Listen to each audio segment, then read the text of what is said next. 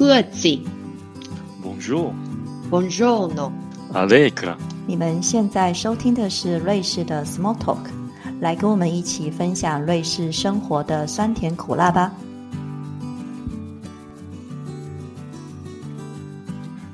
大家好，我是舒婷。我是 Debbie。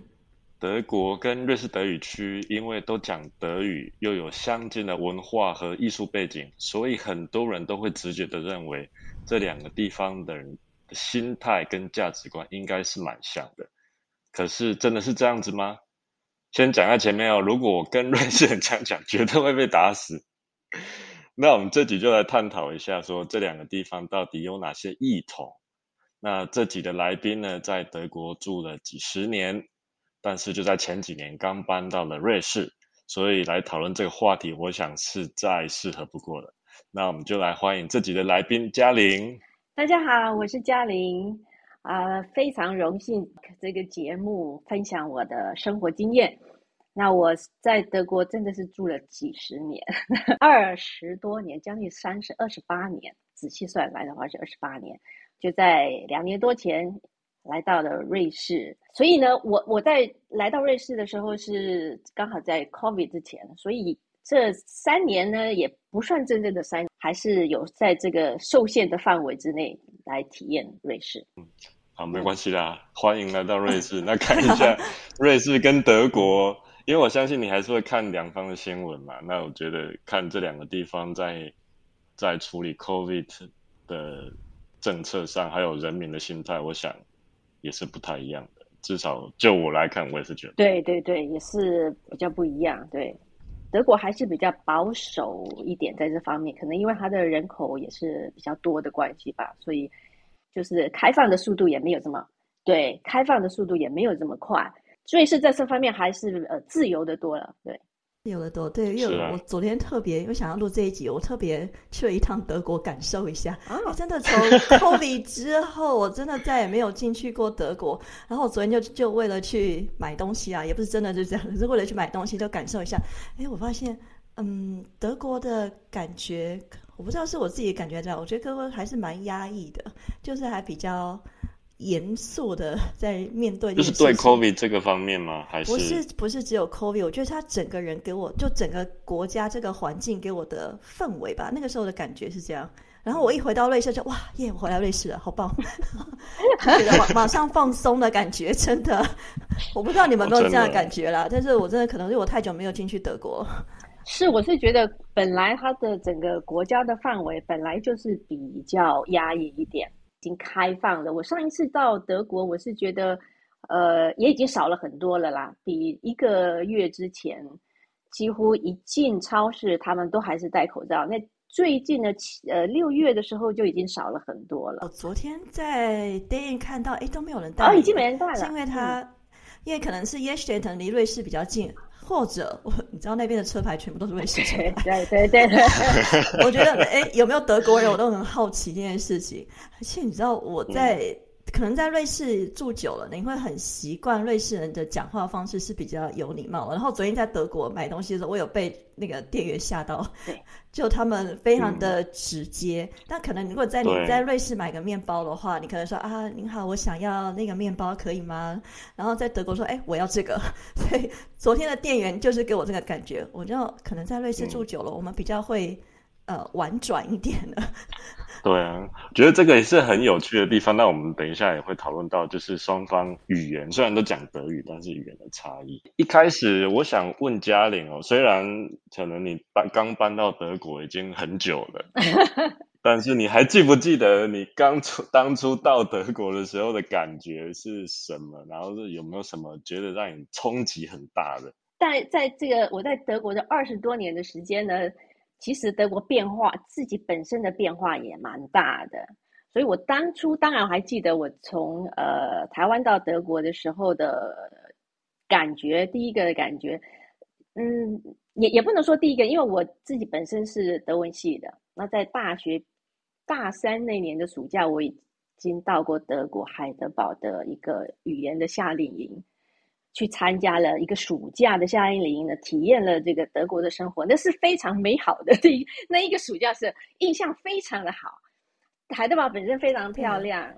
那你跟我们不一样哎，你不用重新学德语哎。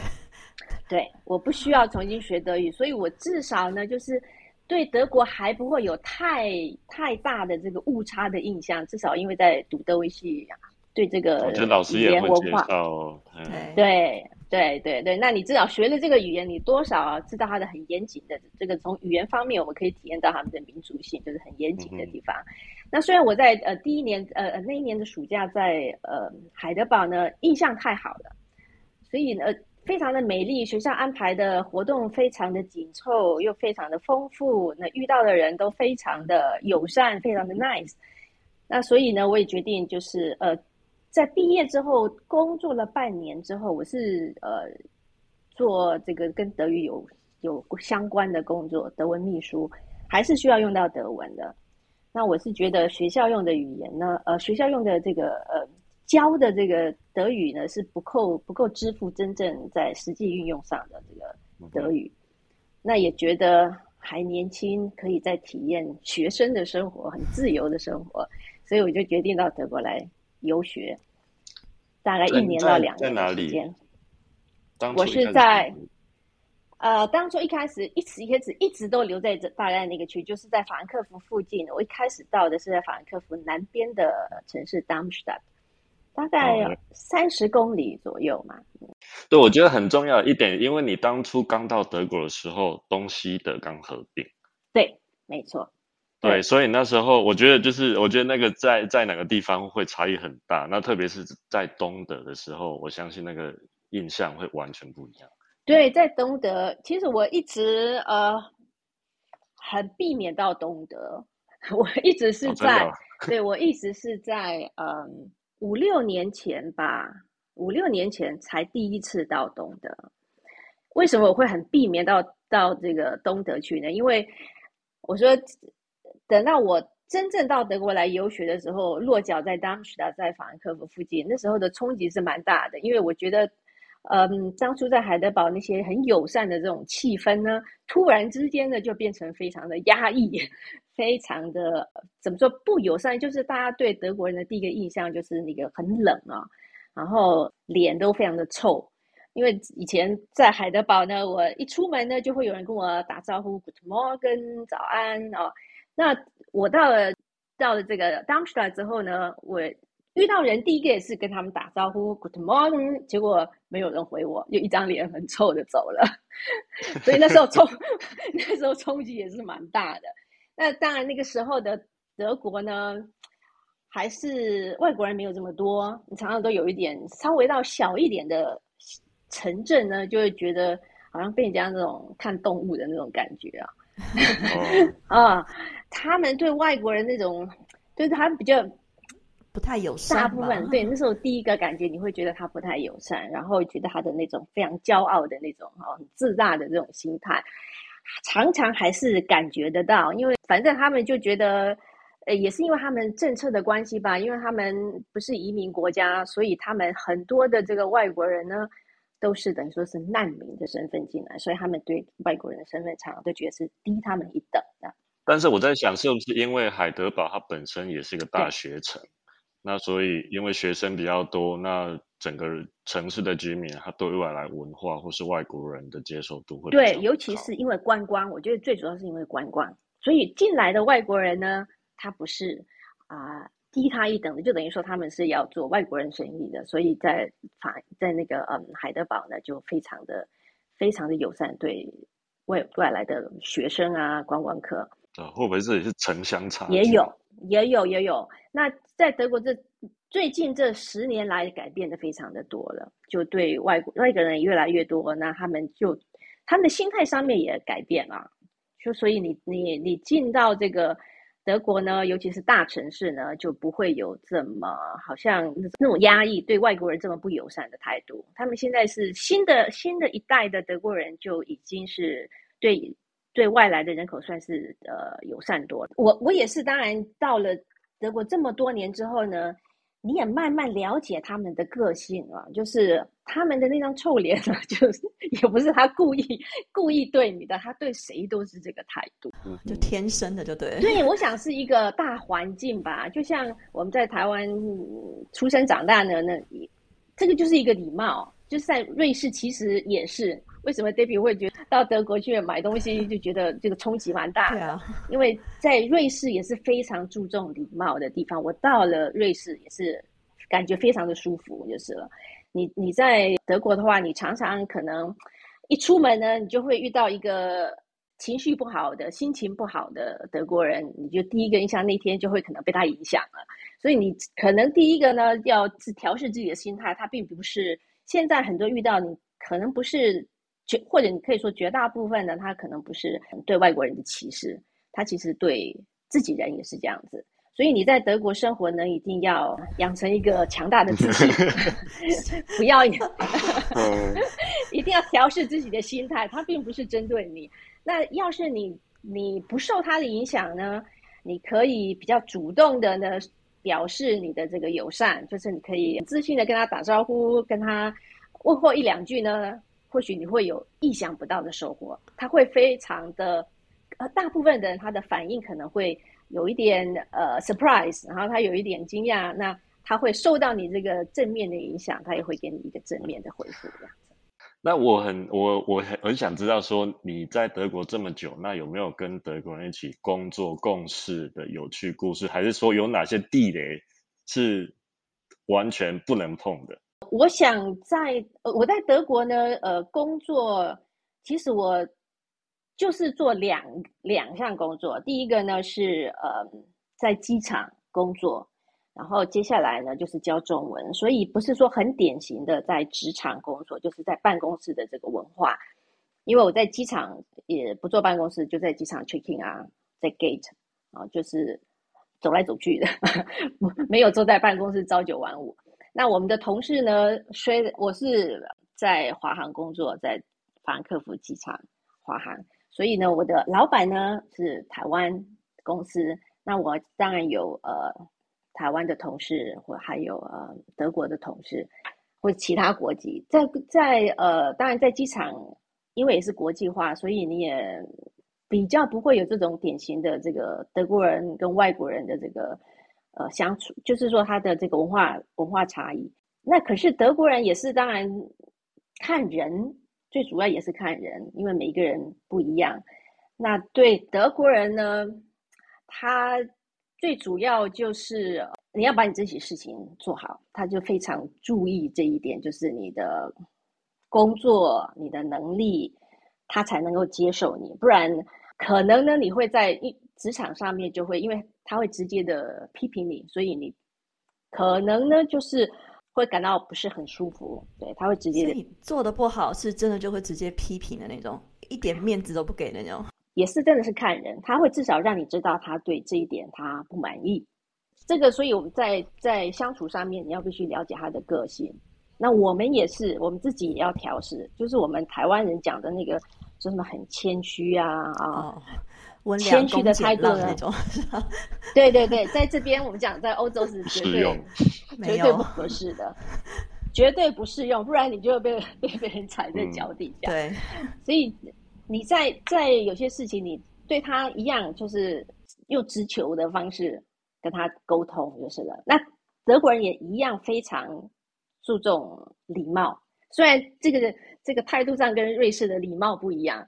可是你在在表达上面，就是至少他会需要呃一开始你也学跟他讲一个 Guten Tag 啊，或者我们一开始这个见面的这个呃 Begrüßung 那个问候还是需要很常用 C 对不对？德国人对对对，所以你也不能随便用 Duten，第一个他就会觉得啊你没有礼貌，Zitten 是非常重要，除非他直接跟你很很熟了，或是他说啊我们可以 Duten 用。用 do 就可以了，所以这一点也是要非常注意。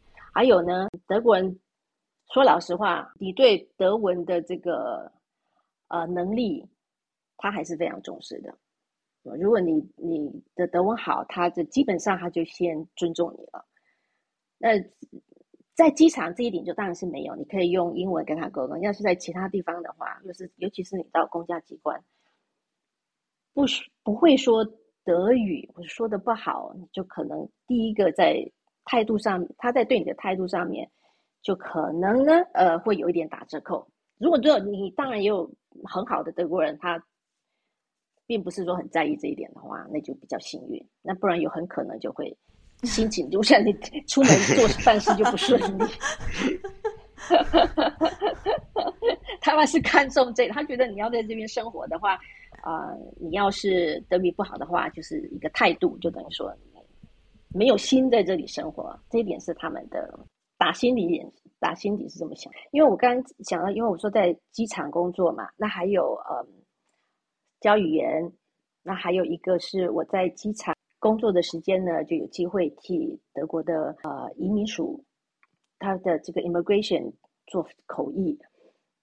在机场当然也有很多很很有趣的地方，这一般大家也了解的，就是在 check in 啊遇到很多一些突发状况，或者是呃 OK，对对对对，发飙的客人啊。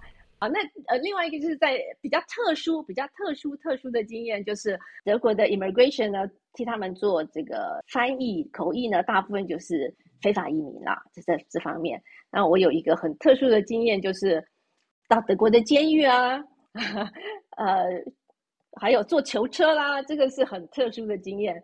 像有一次，我就从机场，他们要遣送一位非法移民啊。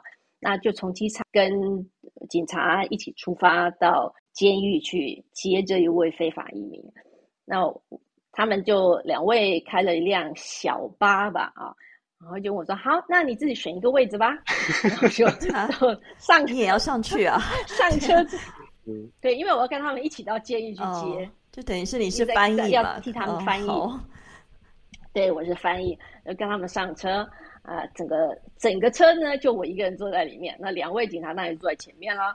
那所以我就突然在车上就说：“哎，怎么一停车，什么很多人就啊，停红灯的时候，很多人就那种很很奇怪的眼光看，或者有同情的眼光，或者很 surprise 的眼光看着车子。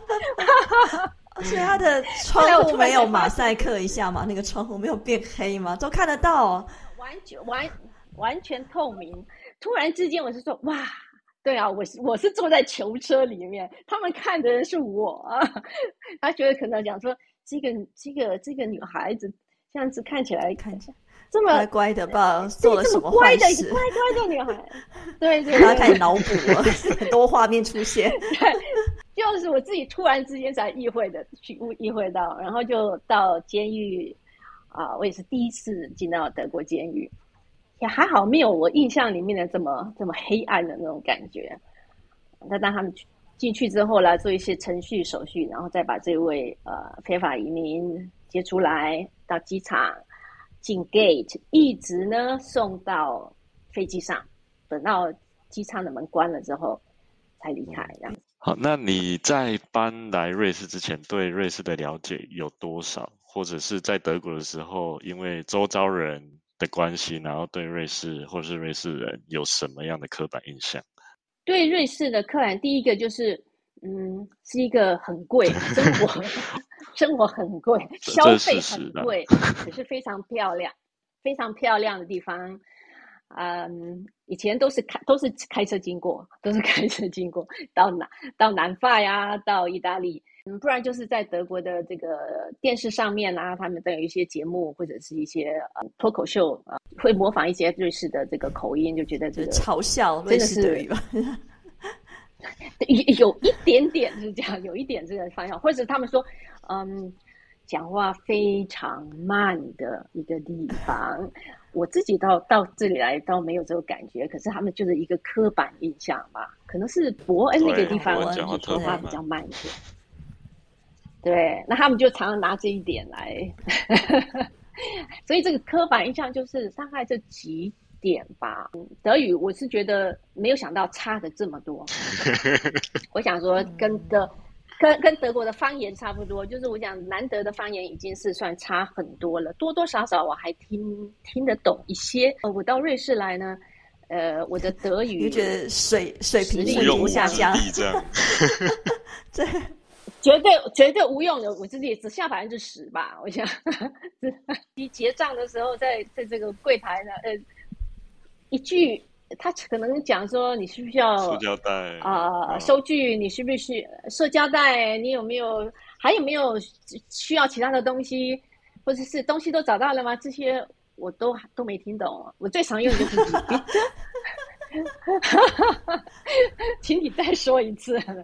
他们发现这一句之后，就对，我觉得，我觉得真的，其实不要说，不要说我们非德语母语人士，其实很多，特别是北德来的人，哦，真的，他们刚来也都是一句话也听不懂。对我，我先生他就是说，对他来说，一开始他也几乎几乎听不懂他们在说什么。可是以他们的母语德语是母语的人，很快他们就理解力就对对语感很快能够接得上，大概。多少就是前，呃呃，从他们的这个虽然语呃语法还是有差别，可是前后文啊这些连接的这个就可以猜得出来，就比较比较比较快。对啊，其实我们现在也都是用通灵的方式去听 瑞士德语，也不是说每个字都听得懂。对啊，就差不多，差不多懂。对，而且不是只有我们，其实是瑞士人之间也都是这样子，因为瑞士人他们的方言真的太多了。那不同地方的他们在听也是，我觉得也有通灵的成分在里面。我我想好像很有可能都是大半猜的。瑞瑞士人也有跟我讲说，他们自己本身也是对有些其他地方的口音也是。蛮有蛮有困难的，也是用猜的。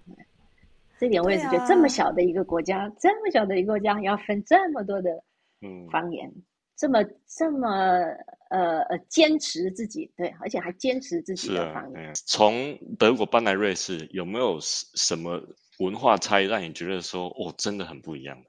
就除了我们刚刚讲礼貌啦、语言啊，真的是最大的是这个礼貌语言，然后再来，我是觉得。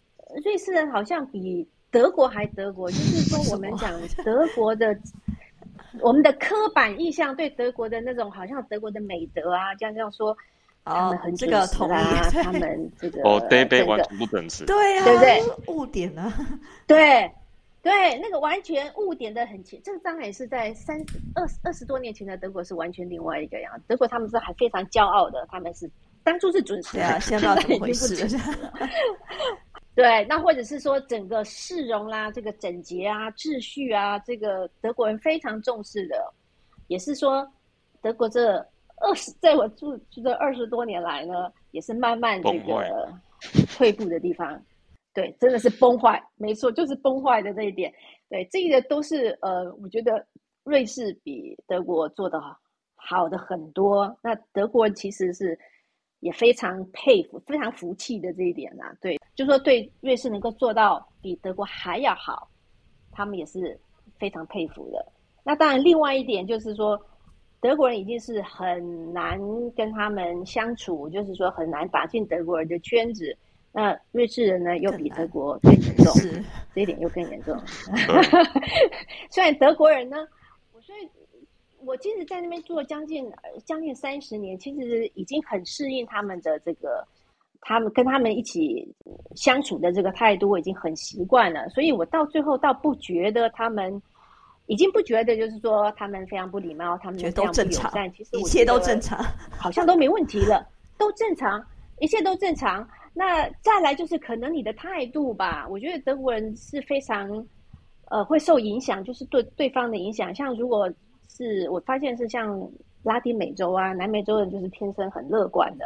他们一般遇到的问题，我觉得好像也没那么多，因为他以他的这个态度去影响德国人。德国人是非常也非常羡慕，就是说别人很可以很乐观，啊，很很快乐的这种态度，他们其实也是蛮羡慕的。自己本身你不要受到他的影响，其实呃，我觉得在跟德国人呃相处上面呢，会容易的许多。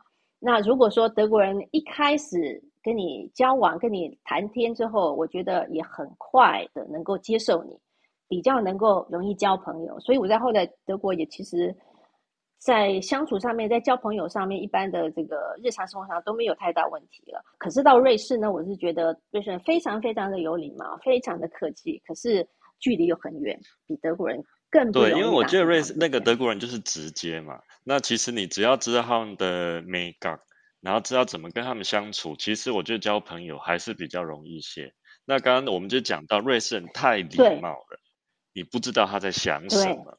真的这个非常的有距离感，所以你不晓得哪一个到底也不知道是不是他真的喜欢这样，不像德国人那么直接。对，所以我觉得跟德文相处，你不太需要花脑袋去猜想对方，他喜欢你就是喜欢你，他不喜欢你，或者是他觉得哪里他对他来说他觉得不满意他也对，表达的非常清楚。我对，所以久了你会觉得很比较容易，比较容易跟他们相处所。以来瑞士通灵是基本能力，就除了语言要通灵之外，连他们在想什么都都要猜。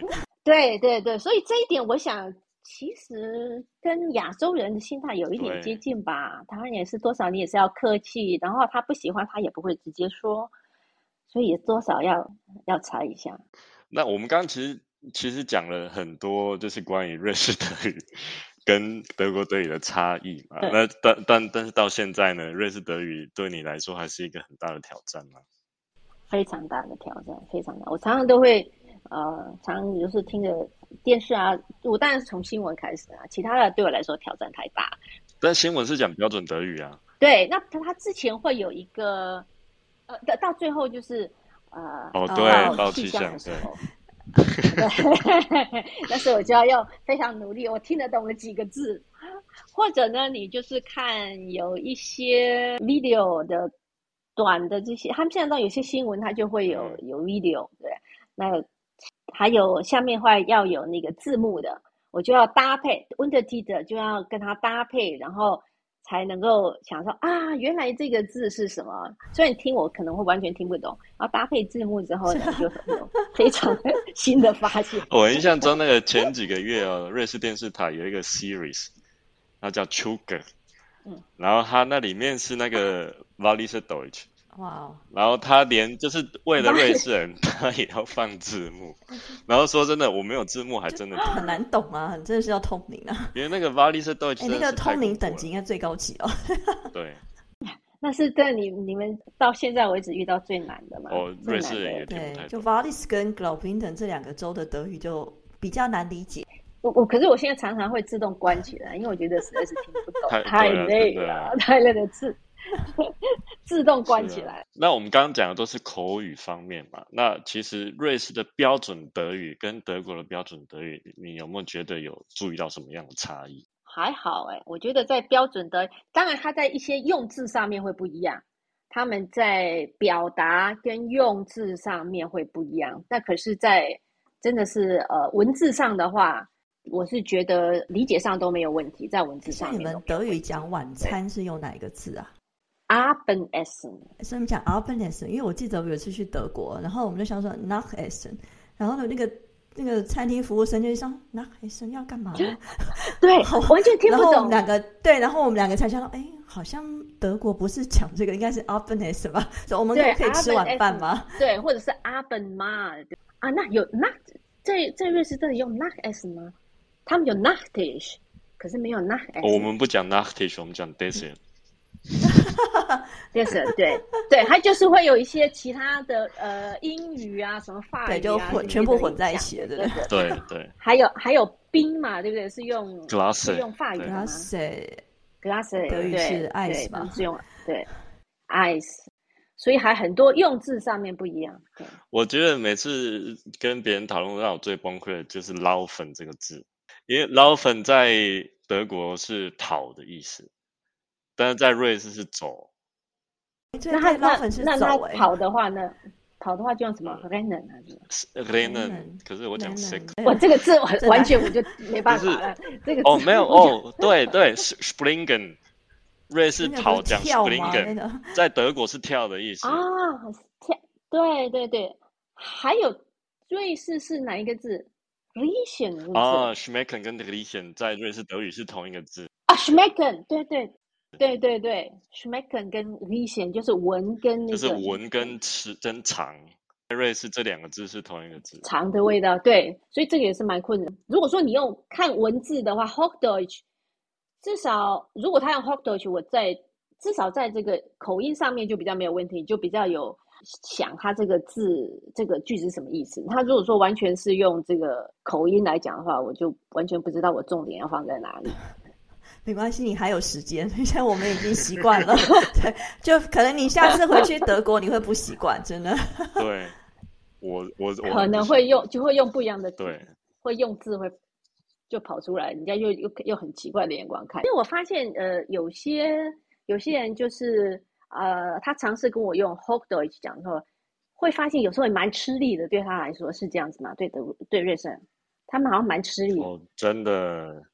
我觉得特别是年轻一代的，因为我觉得老一辈的人，他们还是会看到我是外国人的脸，他们会说：“哎 m o n d a 就是 OK。”但是年轻人的话就不太问，他们就直接就讲方言，然后觉得这是有一个世代的差异，我觉得。然后我还有另外一个就是讲到他们在学校学德语，我很讶异说他们只有进 Gymnasium 才会去念德国的文学。那可是他们平常不是都要，他们在文写写字上，因为那个呃瑞士德文像是其实是就是方言的方式，用口口头表达的。那他们在学校用就是写写作业啦、写文章啦，应该也是用 Hochdeutsch，也都是用标准对用标准。对啊，那他们他们有时候，但是我觉得文学会是一种就是智就是拓展你智慧的方法，那反而变说他们这种文学方面作品的赏析，就只有在你要上大学的那种高中才会学，这点是让我蛮讶异的。那我觉得这就部分可以解释说，为什么很多人他们讲标准德语会非常的吃力啊？对，因为他们说真的是德国人，尤其是在书面上面，他们就非常讲究，就是讲。文章的那种德语，它就比较讲究，所以可能比较吃力一点。它在这个结构上面，嗯，对啊，文法也不好，智慧也不够。啊。对，所以其实我认识很多瑞士人，他们宁愿讲英文，也不想讲标准德语，太难了，真的啊，真的啊。那你搬来瑞士之后，有没有就想念德国的什么东西是瑞士这里没有的？哦，或者是你的亲友啊？对，当然亲友是一定的。怎么？我们刚刚已经说过，在瑞士打入他们的生活圈非常的不容易，所以在德国已经非常不容易了啊！我当初就说我其实，在德国能够生存下来，我在瑞士应该也能够生存下来。可是呢，要打入这里的这个又更不容易。那在德国。呃，怎么说？跟德国能够交上朋友，他们就是真的非常真心的朋友。这一点我也是算是非常怀念的啊。那还有当初呃，当然家人，我的两个小孩也都还在德国。那再来就是德国的药妆店了呃，在这个在这边太好买了，这太好买了，真的是太好买了。你日常生活而且好便宜哦，对，而且种类又非常的多。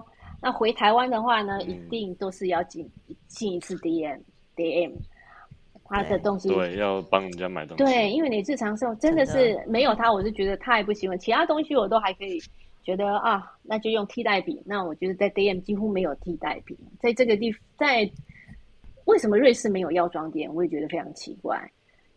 是有啦，只是比较贵，而而且比较少。其实也有 Müller 啊，Müller，可是它的种类非常非常非常的少，就是选择性很少。那即使我到呃瑞士的超市也是，就是种类非常的少。不管你选择零食、呃食品，就是食用油，食用油来讲就已经是差。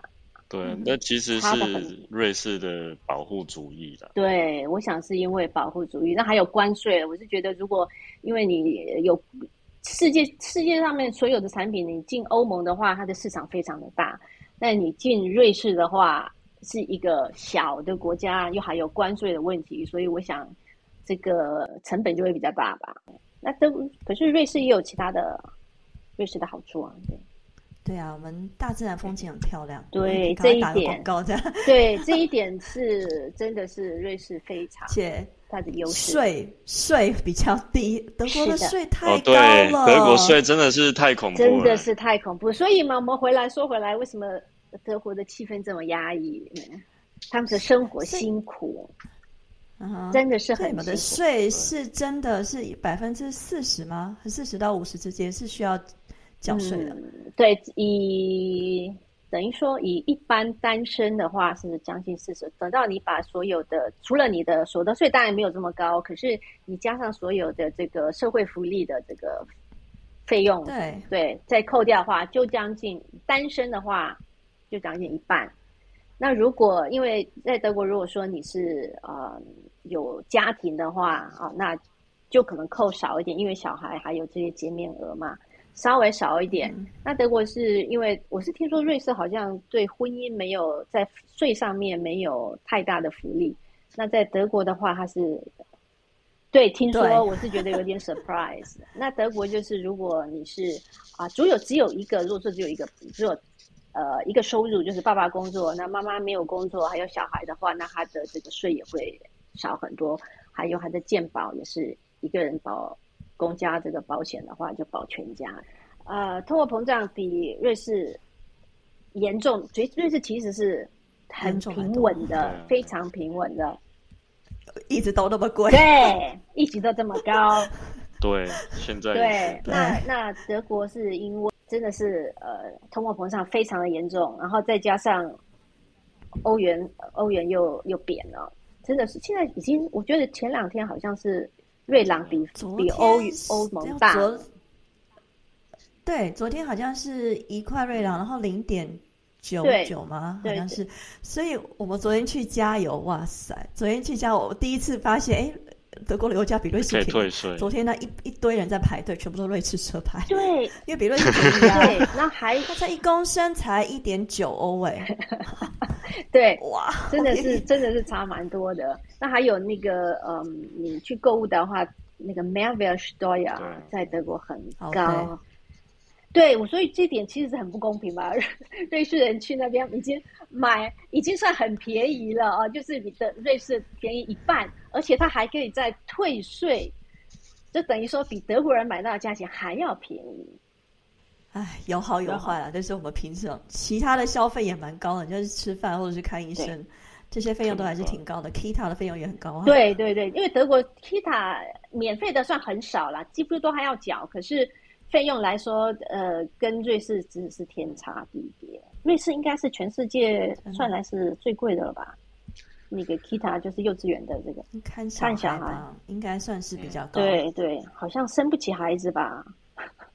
可是不会呀，我在我在苏黎世看到小孩还蛮多的。哦，对啊，因为他们很多都是只工作呃六十 percent 或是八十 percent，然后就是只有那要工作那几天送 Kita。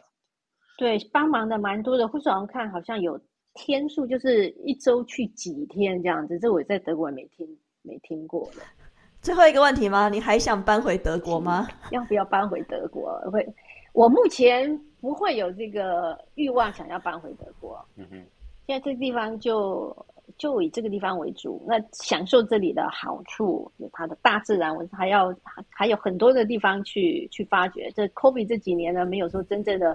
体验瑞士，那我是觉得瑞士还有很多的地方可以去去探险，因为我这个这次来就是放弃了德国二十多年的基础，过来就是转换，就是等于让自己去尝试一个新的生活方式。那我发现瑞士非常的棒，它的真的是基础建设啊，嗯嗯的大自然啊，都是其他地方没办法比的。